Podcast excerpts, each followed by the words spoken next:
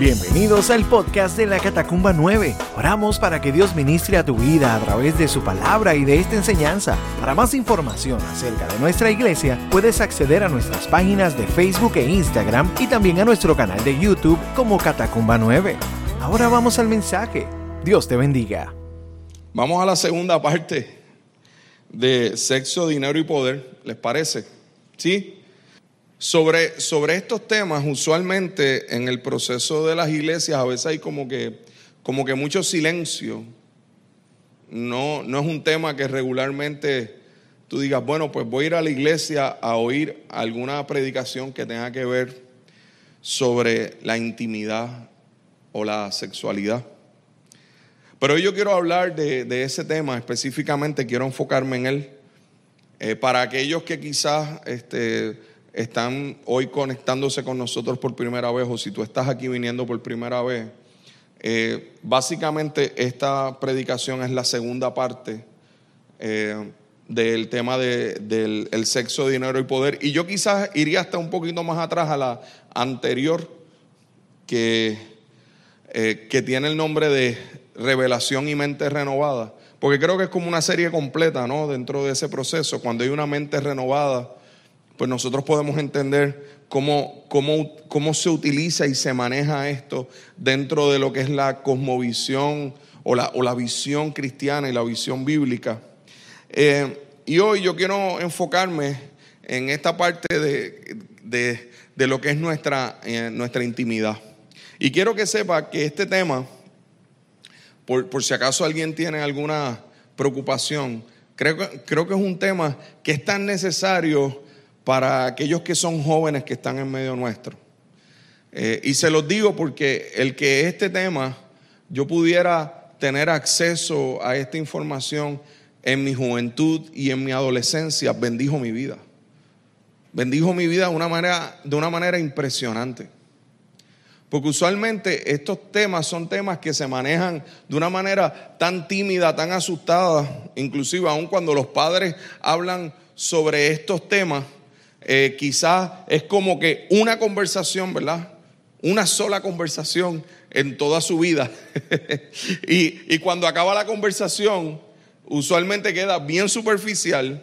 Y al, final quien queda más aliviado son los padres de haber terminado la conversación y como poner un check de que ya hablamos sobre este tema. Pero, pero, hoy a mí me interesa que podamos ir a hablar sobre este tema desde una perspectiva bíblica. Eh, eh, y usted se va a dar cuenta de que es un tema que es muy importante que nosotros lo dialoguemos de esta forma. Y que entendamos que, que sí se puede hablar de este tema y sí se puede hablar de este tema con las implicaciones directas que tiene a nuestra vida. Así que, eh, mire, eh, haciendo un breve repaso de lo que estuve compartiendo la vez pasada, básicamente cuando hablamos de sexo, de dinero y de poder, estamos hablando de, tres, de tres circunstancias, de tres conceptos muy amplios que, están siempre en los procesos de nuestra vida, que tienen que ver directamente con procesos en nuestra vida. Eh, todos estamos asociados a estos tres conceptos. Y, si hoy nos enfocamos en el área de, de la sexualidad, yo quiero que usted tenga claro algo, que en Antiguo Oriente ninguna otra religión había honrado la importancia de la integridad sexual como lo honra la Biblia. Es la primera religión que pone a la mujer desde hace más de dos mil años en condiciones de igualdad en términos de procesos de intimidad. Inclusive establece un código que usted ve en ese código desde los diez mandamientos, el código de la fidelidad. Yo sé que usualmente vemos el mandamiento como la prohibición, pero si usted mira, además, en lugar de mirarlo únicamente en términos de la prohibición, de que dice, no codiciarás la mujer de tu prójimo, o no adulterarás, si usted lo ve desde el punto de vista de no de la prohibición, sino de lo que está fundamentando ese, ese mandamiento es sí a la fidelidad. ¿Ok? Está diciendo, debe ser fiel. Debe ser alguien fiel, debe ser alguien íntegro en cuanto a tu intimidad. Y eso estamos hablando desde más de 3.000 años. ¿Ok?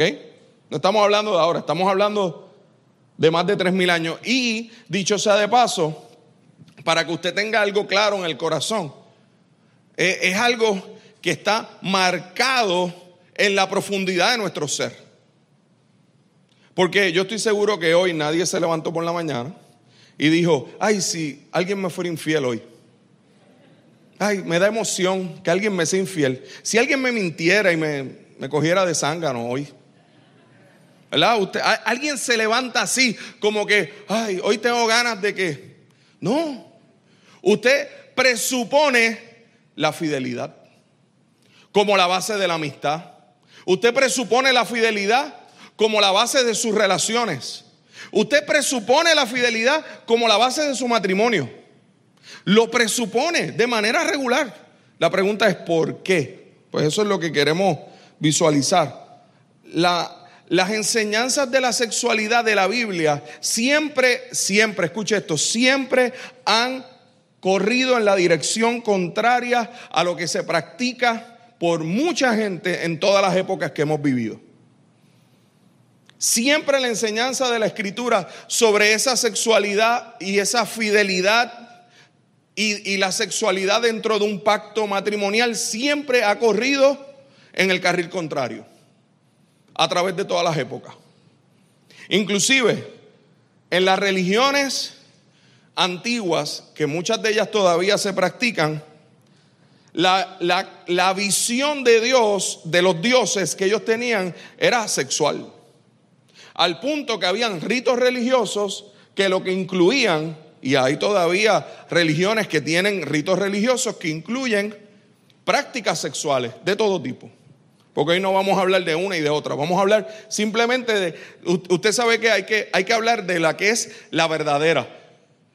Si usted tiene la verdadera, lo demás, usted lo maneja. Eso decía Frank Abagnale. ¿Sabe quién era Frank Abagnale? Hay una película muy famosa, viejita, que sale Tom Hanks que se llama Catch Me If You Can. Si no la ha visto, es una muy buena película. Es viejita. Una película habla de, de, un falsificante, un tipo que falsificaba, falsificaba cheques, dinero, cuánta cosa hay. Y así vivió años y años y años hasta que lo cogieron preso y toda la cosa. Y al final termina este hombre convirtiéndose en especialista en determinar cuando algo es falso. Y, se gana la vida dando talleres y trabajando con, con el Tesoro de los Estados Unidos para descifrar billetes falsos. ¿Y sabe cuál es su máxima? La máxima de él es, yo no, yo no necesito estudiar todos los billetes falsos, yo necesito estudiar bien el verdadero. Si yo estudio bien el verdadero, todo lo demás va a ser falso. Pues entonces estudiemos la palabra de qué es lo verdadero según la escritura. Y creo que el planteamiento principal es que Dios no es sexual, Dios es, Dios es santo. El hombre no fue ni siquiera concebido con la idea de que el acto sexual fuera el centro de su vida, sino que el sexo fuera una expresión de, de, de la realidad de lo que hay y de lo que abunda en su corazón. Así que el sexo no es un deporte recreacional el sexo es un privilegio matrimonial. Así que Dios diseñó el sexo para que fuera practicado en, dentro de un compromiso matrimonial y que produjera esa bendición de ser una sola carne con una persona y traer vida al mundo. Y lo más impresionante es esto, que usted y yo sabemos en la profundidad de nuestro corazón que algo tan íntimo que muestra nuestra vulnerabilidad, donde hay no solamente desnudez del cuerpo que puede generar vergüenza, sino que hay una desnudez del alma. ¿Usted sabe qué es lo que le brinda seguridad a cualquier persona en medio de ese proceso de intimidad? Saber que hay un compromiso con quien está. El, la, la situación aquí es, no es cuando termina, cuando comienza la intimidad, sino cuando termina. ¿Cuál es la certeza de la, y la seguridad de tu corazón en cuanto a si, si esa intimidad incluye una satisfacción de que hay un compromiso que va más allá de un encuentro sexual, sea cual sea? Por eso de forma regular la Biblia habla de que cuando no se maneja esa intimidad dentro de ese parámetro de compromiso y de fidelidad, se convierte en una autodestrucción. Más que una destrucción al otro, se convierte en una autodestrucción. Y, y por eso es que cuando hay relaciones que son de convivencia, donde no hay un compromiso y no hay una afirmación pública, de, ese amor, e, esas relaciones tienden a manejarse con mucha fragilidad y las emociones tienden a manejarse con mucha apariencia y estás con una persona pero a la misma vez estás todo el tiempo dudando. Sin embargo, la corriente regular que nos rodea lo que nos dice es, eh, practica primero la convivencia para ver si funciona. Y aquí quiero repetir algo que dije la vez pasada que es imposible que Dios bendiga algo y que tú pidas que Dios honre algo que tú no estás honrando. Porque amar verdaderamente tiene que ver más con honrar. Amar tiene que ver con respetar. Yo puedo querer a alguien, pero cuando yo amo, yo estoy yendo a la definición de amor de la escritura. Y, esa definición de amor incluye otras cosas que, que va de la mano del sacrificio, que va de la mano de, la honestidad, que va de la mano de la integridad.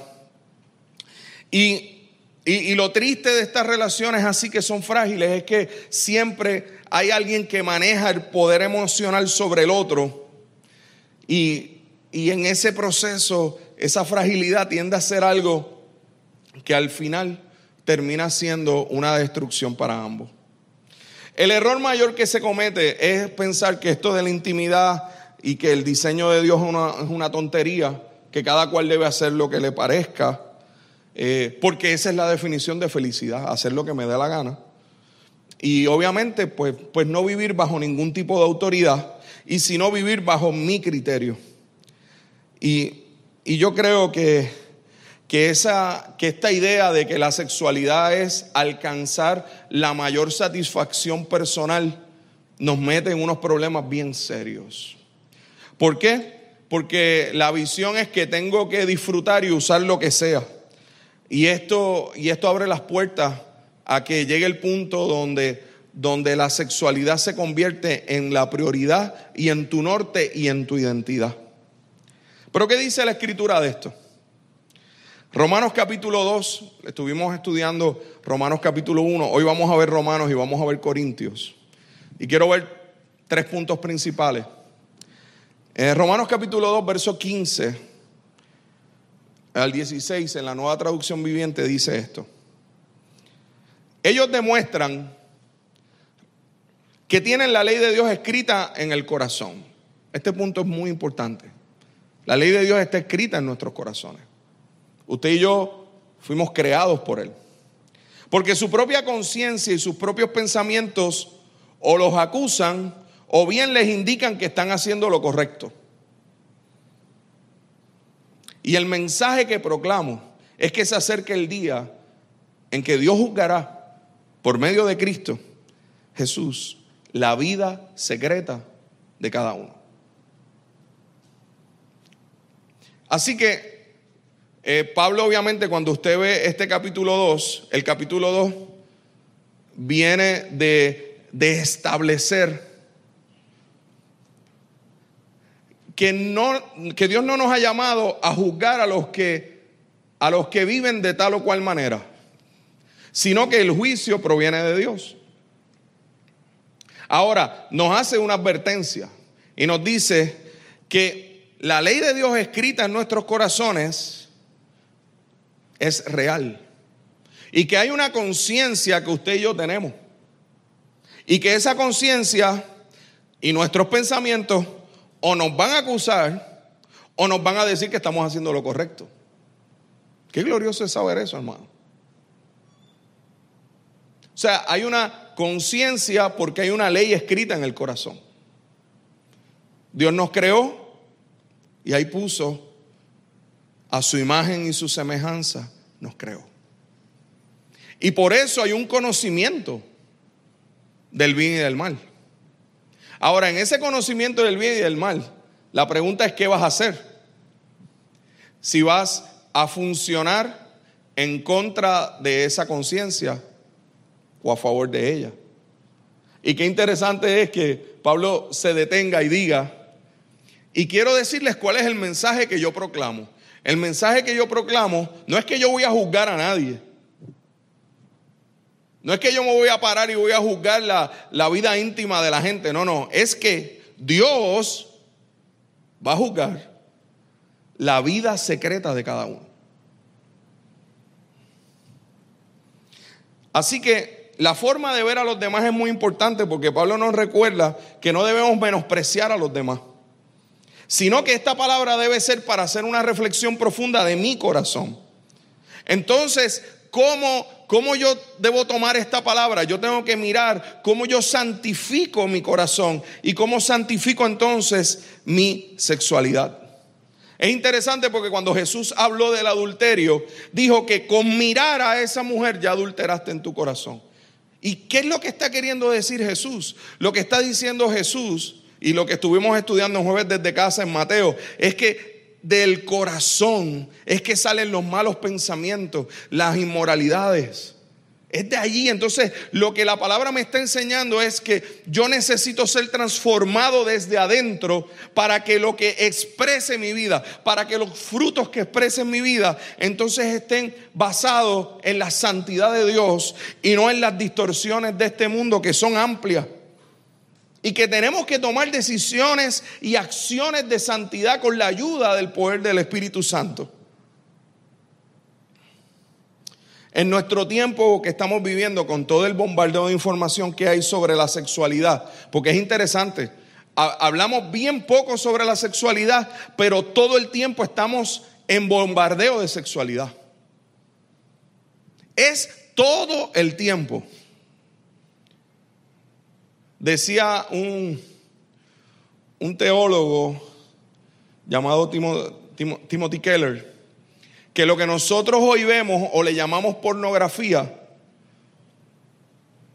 es un nivel número 10 de lo que alguien hace 100 años le llamaba pornografía. O sea, lo que usted ve por ahí normal, hace 100 años atrás, eso era pornografía. Lo que nosotros estamos viendo. ¿Por qué? Porque hay una sobreestimulación de la sexualidad. Y en una sociedad donde hay una sobreestimulación de esto, lo más triste es que se hable menos de esto y que se hable menos de acuerdo a lo que la palabra nos dice. Inclusive nos da esta vergüenza hablar sobre estos temas, a menos que sea en un escenario donde, donde sea a través de algún chiste o a través de algún tipo de tema musical.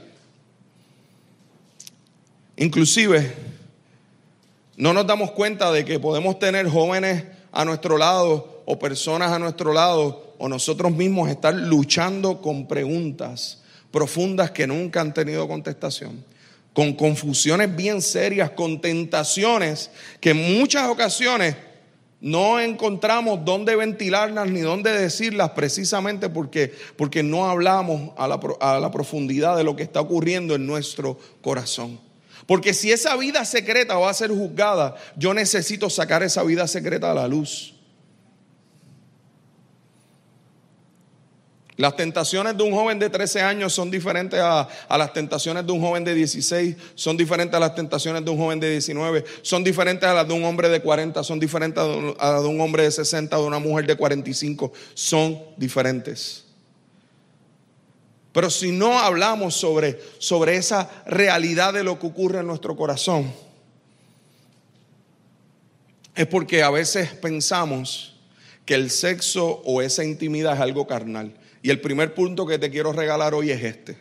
El sexo es profundamente espiritual. es espiritual. Y el problema es que cuando se maneja como si fuera un placer físico exclusivamente, tu, relación con la sexualidad tuya y con la sexualidad de otros, lo que muestra es la realidad de tu propio corazón y de tu espíritu. Y la sexualidad siempre va a estar conectada al Dios que te creó. Pastor, ¿y, ¿y de dónde usted saca esto? ¿Cómo que el sexo es profundamente espiritual? Pues vamos a la palabra, porque la palabra de Dios tiene la respuesta, ¿cierto? Pues vamos a 1 Corintios capítulo 6 y vamos a leer estos versos que, que son de esos versos que a veces uno dice, déjame saltarlos rápido porque esto como que asusta. Son versos que, que asustan. Ahí hermano, ¿está conmigo? ¿Sí? Se me duerma. Yo sé que no está dormido. ¿Qué dirá el pastor? ¿Qué va a decir de eso?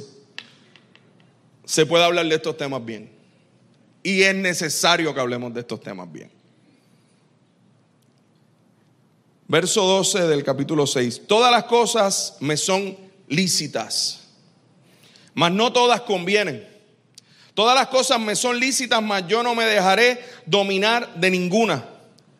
Las viandas para el vientre y el vientre para las viandas pero tanto al uno como a las otras destruirá Dios. Pero el cuerpo no es para la fornicación, sino para el Señor. Y el Señor para el cuerpo. Y Dios que levantó al Señor, también a nosotros nos levantará con su poder. ¿No sabéis que vuestros cuerpos son miembros de Cristo? Quitaré pues los miembros de Cristo y los haré miembros de una ramera. De ningún modo. ¿O no sabéis que el que se une con una ramera es un cuerpo con ella? Porque dice, los dos serán una sola carne. Pero el que se une al Señor, un espíritu es con él. Huid de la fornicación. Cualquier otro pecado que el hombre cometa está fuera del cuerpo. Mas el que fornica contra su propio cuerpo peca. ¿O ignoráis que vuestro, que vuestro cuerpo es templo del Espíritu Santo? Quiero detenerme aquí. Que muchos usa este verso fuera de contexto. Fíjese la profundidad donde Pablo nos está llevando. Cuando habla de que nuestro cuerpo es templo del Espíritu Santo, está hablando de nuestra intimidad. Obviamente incluye más cosas, pero el contexto de lo que estamos leyendo es la intimidad. El cual está en vosotros, el cual tenéis de Dios y que no sois vuestro, no eres tuyo y mire como el Señor confirma en la adoración que cantábamos, que fuimos comprados, ¿cierto? Mira lo que dice. Porque habéis sido comprados por precio. Glorificad pues a Dios en vuestro cuerpo y en vuestro espíritu, los cuales son de Dios. La Biblia habla del sexo, sí. ¿Y qué nos dice? Que el sexo es el número uno en la lista de cosas creadas que son buenas pero que se pueden convertir en malas cuando gobiernan y dominan mi vida. Si tú dejas que tu corazón sea gobernado por el placer sexual, en la diversidad que sea, olvídese, usted póngale todo menos el sexo en el matrimonio. Ese, ¿verdad? Sexo en el matrimonio bajo el compromiso y la fidelidad de Dios. Todo lo demás, todo lo demás, porque imagínense, con tanto, ahora hay un montón de cosas. No voy a mencionar más nada, yo voy a mencionar todo lo demás. No, no solamente lo vas a utilizar inadecuadamente, porque no es lo que Dios diseñó, sino que se terminará siendo controlado por ese placer sexual. Por eso Pablo comienza diciendo, todo me es lícito, pero no todo me conviene. Todo me es lícito, pero yo no me puedo dejar dominar de ninguna cosa. ¿Qué es lo que ocurre en nuestros días y que ha ocurrido siempre? Porque es que esto no es nuevo de ahora. Lo que pasa es que ahora en este tiempo parecería que está bien. Pero, pero lo que ocurre es que muchos terminan teniendo su identidad anclada a su placer sexual. Ya no son seres humanos, ya es lo primero que tengo que decir es mi intimidad. ¿En serio? que lo primero que yo tengo que decir es, ¿con quién me acuesto? Para mostrar mi identidad. entonces todo depende de qué gobierna tu corazón. Y hay dos personas que pueden dominar tu corazón. O lo gobiernas tú o lo gobierna Dios. Usted sabe que cuando la escritura dice en el primer mandamiento, no te hagas imágenes, no te hagas ídolos. Honrame a mí, sírveme a mí, adórame a mí. Pues para nosotros es bien claro el establecer que los ídolos son como que ídolos de yeso, imágenes. Es como que para nosotros es bien claro eso. Pero hoy en día los ídolos, los ídolos han trascendido. Y el ídolo más grande que una persona tiene hoy en día es uno mismo. En tu corazón, o tienes a Dios o tú eres Dios. Lo voy a repetir otra vez. En tu corazón, o Dios gobierna o gobiernas tú.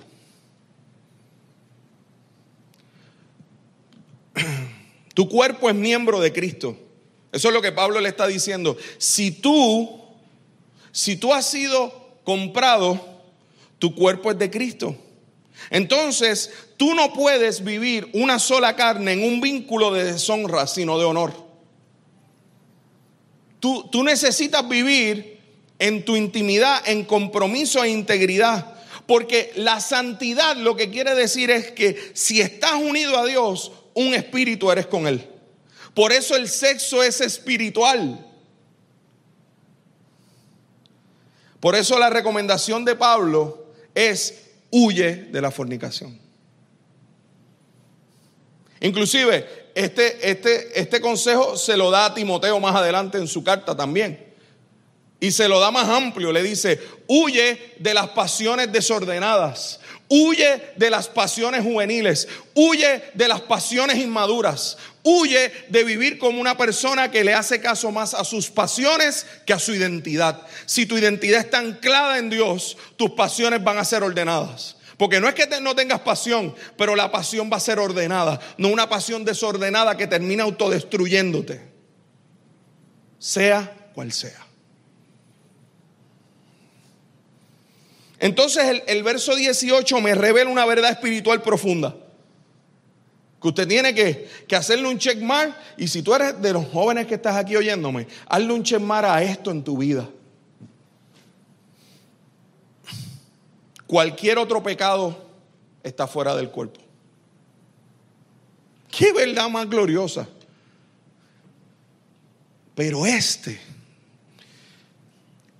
el pecado de tú entregar tu intimidad en deshonra, estás pecando contra, contra ti mismo. Estás pecando contra Dios, pero estás pecando contra ti.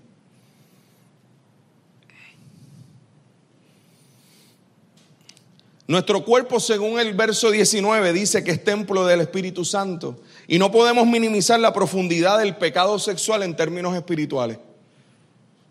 Hay gente que está aún en las iglesias, hay gente que aún está eh, eh, eh, convencida del mensaje del Señor, inclusive que hasta se dicen ser cristianos, pero han minimizado mucho el cómo el pecado de la sexualidad los ha separado de la realidad del poder del Espíritu Santo de Dios sobre sus vidas.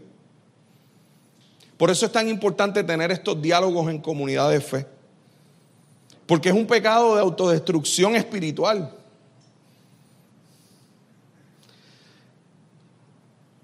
Y obviamente yo no estoy minimizando los demás. Lo que estoy diciendo es que sobre este Pablo me está dando un detalle que yo necesito prestarle mucha atención. Necesitamos enseñar que nuestra intimidad es sagrada. Que nuestra intimidad que nuestra intimidad es espiritual. El segundo punto que quiero regalarte. Necesitas predicarte a ti mismo. Esta palabra no es para mirar alrededor y juzgar a los demás sobre su intimidad o qué hacen o lo que sea. No, Dios no nos llamó a eso. Es para hacer una evaluación profunda y predicarte a ti mismo. ¿Y sabes qué vas a predicarte? Te voy a dar el bosquejo de la predicación. De la predicación tuya, a ti mismo. Señor, yo fui comprado por precio de sangre. Yo fui perdonado. Yo no necesito seguir viviendo anclado a mis pasiones. Yo puedo vivir en la libertad del Espíritu.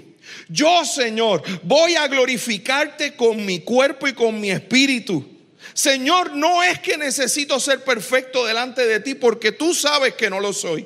Pero me someto a ti que eres Dios perfecto y santo, que puedes guardarme sin caída. Señor, me predico que tengo esperanza, que puedo pararme frente a ese Dios santo, así de quebrantado, así de roto que puedo estar por el pecado sexual, pero puedo pedir perdón con arrepentimiento de corazón y no tengo que temer, porque tú me redimiste porque tú me salvaste, porque estoy preparado frente a ti en la justicia del Salvador Cristo, no en mi propia justicia. He sido comprado, he sido comprado, soy justificado por la fe.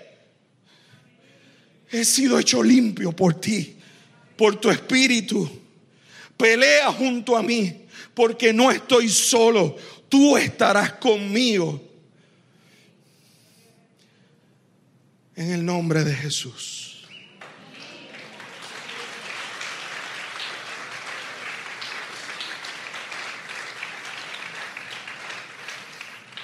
Es que el Evangelio es la esperanza para el que está pegado a una pasión que lo domina, sea cual sea.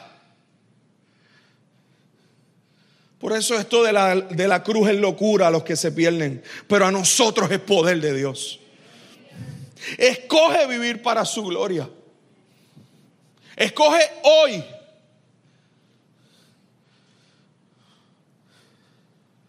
Que la sexualidad tuya, y esto va a sonar como, lo que voy a decir va a parecer como si fuera una aberración religiosa, pero lo voy a decir para que usted lo tenga claro de lo espiritual que es esto. Haga que su sexualidad sea un acto de adoración. Porque a veces hablamos de adoración aquí, de la música y de cantar. No, no, pero mi intimidad, que mi intimidad adore a Dios. Que allí yo pueda experimentar no únicamente un placer emocional, no únicamente un placer físico, sino que yo pueda experimentar el placer espiritual de que Dios se agrada de mí. Nando, ¿y dónde tú aprendiste eso? En la iglesia en la palabra, en la comunidad de fe. Teniendo, teniendo conversaciones y diálogos con mentores en la fe, con pastores, con líderes en la iglesia, con hermanos y hermanas que me bendijeron sobre estos temas. Y quiero ser bien enfático en esto. Doy gracias al Señor, porque en mi comunidad de fe, en esos tiempos de estar allí en Villa Isla. Solo los que son de Yabucoa saben dónde es. En Villa Isla, usted tendrá sus lugares, ¿verdad? Pero yo tengo en Villa Isla, al lado de la cancha, en el, debajo del palo de mango, que comíamos mango mientras cogíamos discipulados. Recuerdo cuando, cuando hablábamos sobre la importancia de guardarse en la intimidad hasta el día del matrimonio. ¿Sabe algo? ¿Sabe cuál fue el día más glorioso de mi relación de noviazgo con Jessica? Cumpliendo un año y siete meses de novio, una semana antes. Nosotros nos casamos un domingo 4 de julio. Así que todo, todo, todo mi aniversario yo mando a preparar un montón de fuegos artificiales alrededor de, Mi amor, eso lo tenía callado, pero es así.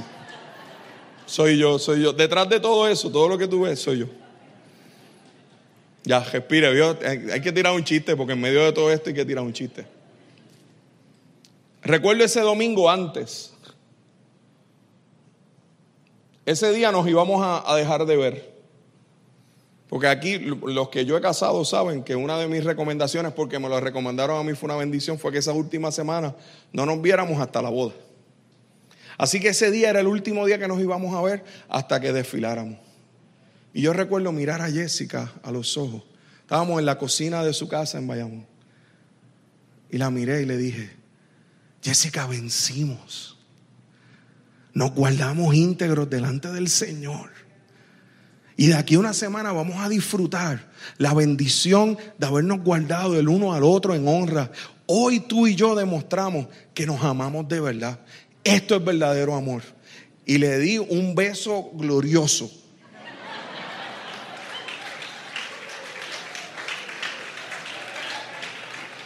Y la abracé y le dije, y me voy. ¿Por qué? Bailo daño.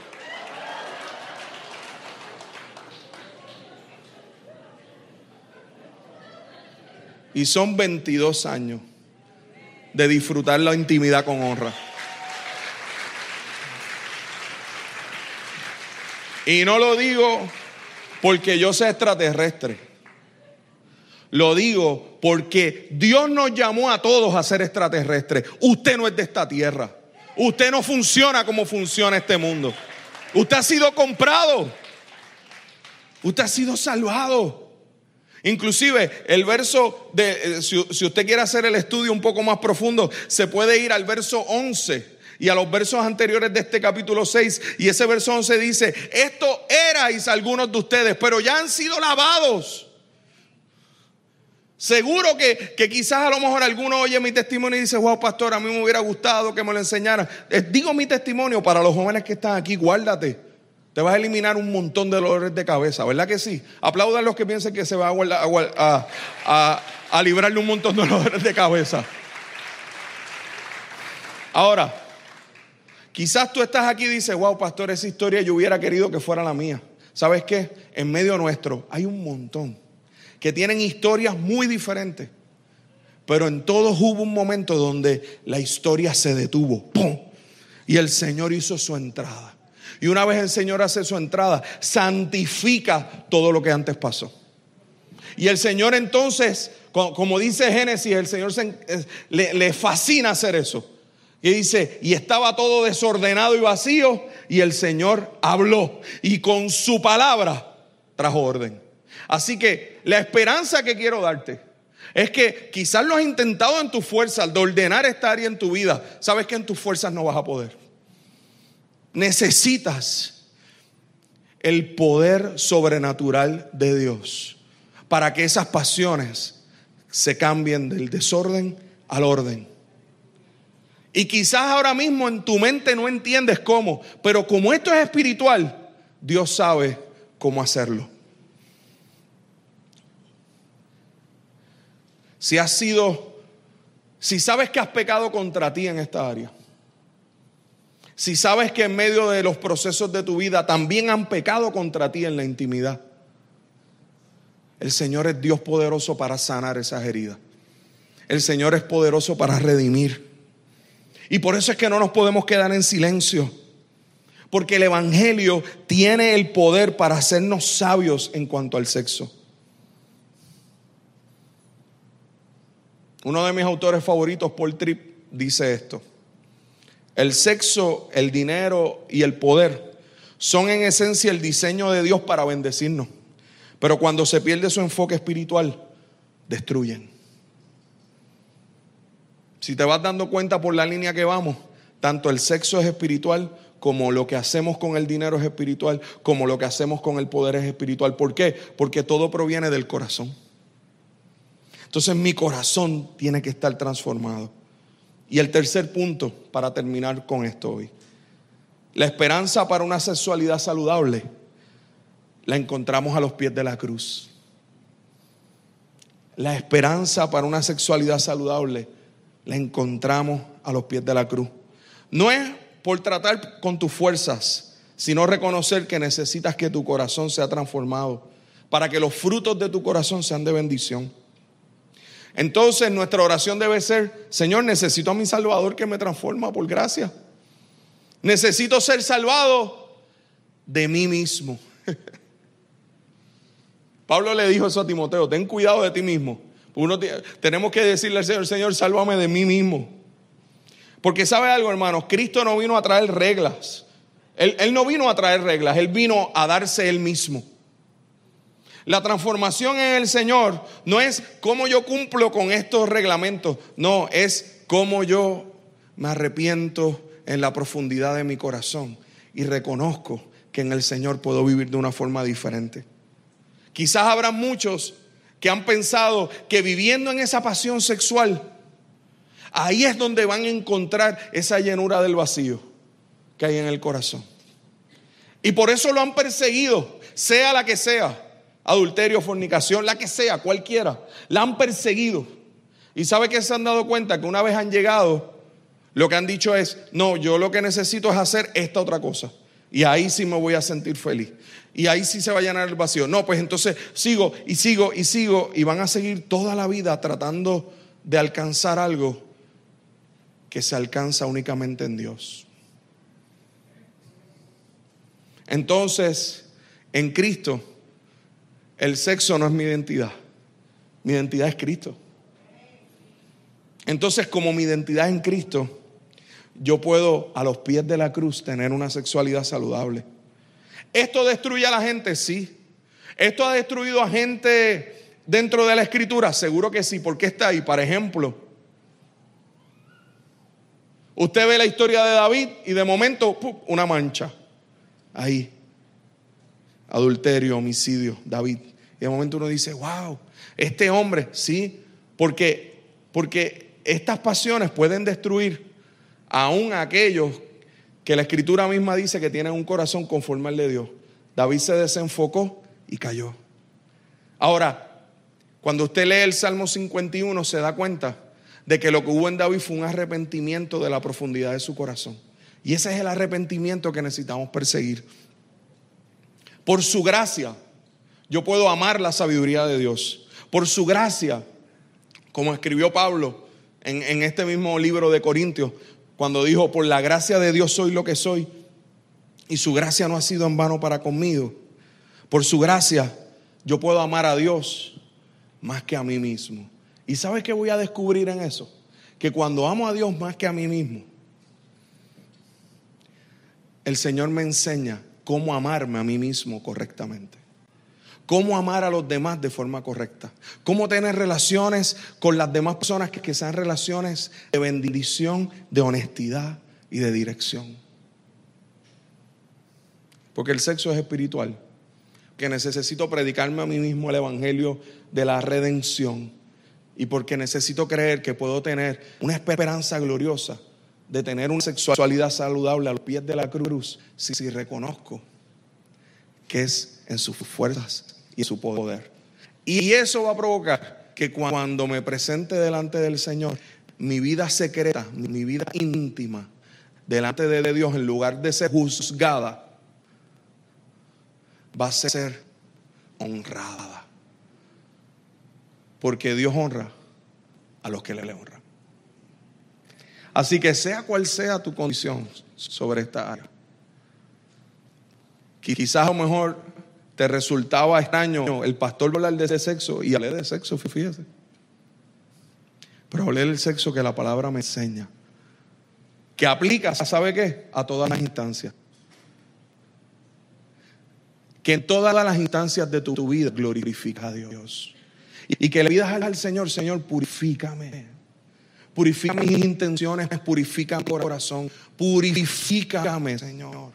Santifícame. Porque eso es que hace el Señor. Así que, y, aquel que quizás ha estado firme, como dice la palabra, aquel que se cree firme, mire que no caiga. Guarda tu corazón, porque el desenfoque puede llegar quizás en otra etapa de vida. Quizás llevas 20 años guardándote y de momento el desenfoque puede venir cuando piensas que esto es un área que no es espiritual, es espiritual. A los que están entre nosotros que son solteros y solteras, quiero decirte algo. Quien escribió lo que acabamos de leer estaba soltero. Fue Pablo. De ese soltero recibimos una gran bendición porque él decidió guardarse. Así que no pienses que tú estás incompleto. No, tú estás completo y estás completa en Cristo. Y tú no tienes que sentirte menos de los matrimonios ni nada por el estilo. No, tú estás glorificando al Señor. Al revés, te voy a decir algo. Pablo dijo que tú estabas en ventaja. Porque te ocupas del Señor y de su obra. Así que asegúrate de que tu soltería no la pases quejándote por no estar con alguien, sino que te la pases reconociendo que es tu marido es tu hacedor, que el Señor está contigo y que tú puedes bendecir a la gente hablando sobre la realidad de una intimidad que se guarda para Dios. Así que qué glorioso es saber que la, escritura nos aplica a todos. Así que si en tu corazón hay decirle, Señor, yo necesito que tú purifiques mi corazón. Yo esté en la etapa donde esté. O yo necesito que tú me sanes. Yo, yo he dejado que, que las pasiones dominen mi vida durante tanto tiempo y ha sido una vida secreta que, que al final cuando me quedo a solas, pienso y digo, pero wow, pero ¿qué yo estoy haciendo? Hoy es día de salvación para ti, hoy es día de redención. Y si tú eres de los que estás aquí, dice, yo quiero afirmar que mi corazón vive en la santidad de Dios. Que yo quiero glorificar y adorar a Dios a través de, mi intimidad. Pues ahí donde estás, ponte de pie conmigo. Y vamos a, a presentarnos ante el Señor.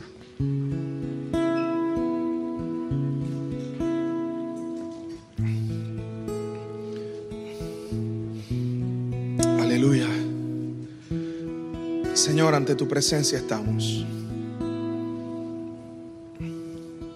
Padre, gracias por redimir aún nuestra intimidad, a un área tan secreta, tan profunda, donde, donde, donde sola, solamente llega nuestro corazón y, y tu espíritu. Señor, Purifica nuestro corazón. Reconocemos que te necesitamos y con, con nuestro quebranto venimos ante tu presencia. Mira aquel Señor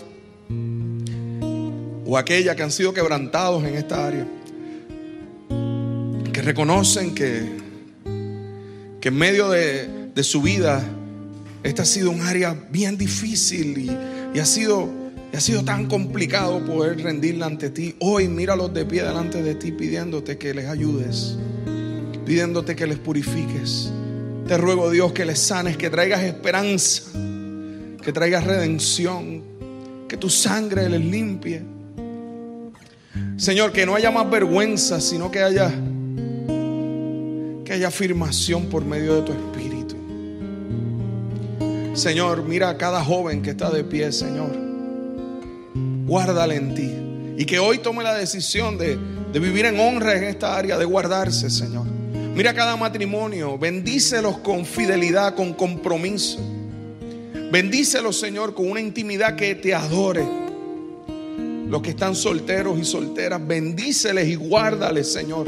Y en esta etapa de su vida, muéstrales, Señor. Muéstrales cómo en ti son completos y, pueden vivir, Señor abrazando la realidad de que su intimidad te adora. Señor, aquellos que, han llevado una vida de dar riendas sueltas a estas áreas en su vida, tal vez buscando llenar vacíos, tal, tal vez buscando sanar heridas, hoy Señor, hoy sánales, hoy Señor, reconcíliales contigo. Que todos podamos reconciliar estas áreas delante de ti. Una área tan, tan personal, tan íntima. Es tan bueno saber que hasta allí, hasta esa profundidad de nuestro corazón tú llegas. Que nuestro corazón sea transformado para que nuestros frutos sean de acuerdo a esa transformación. Purifícanos, límpianos, sánanos, santifícanos en ti. Esperamos que Dios haya ministrado a tu corazón a través de este mensaje. Para más información acerca de nuestra iglesia puedes acceder a nuestras páginas en Facebook e Instagram y también a nuestro canal de YouTube Catacumba 9. Gracias por estar con nosotros. Será hasta la próxima semana. Dios te bendiga.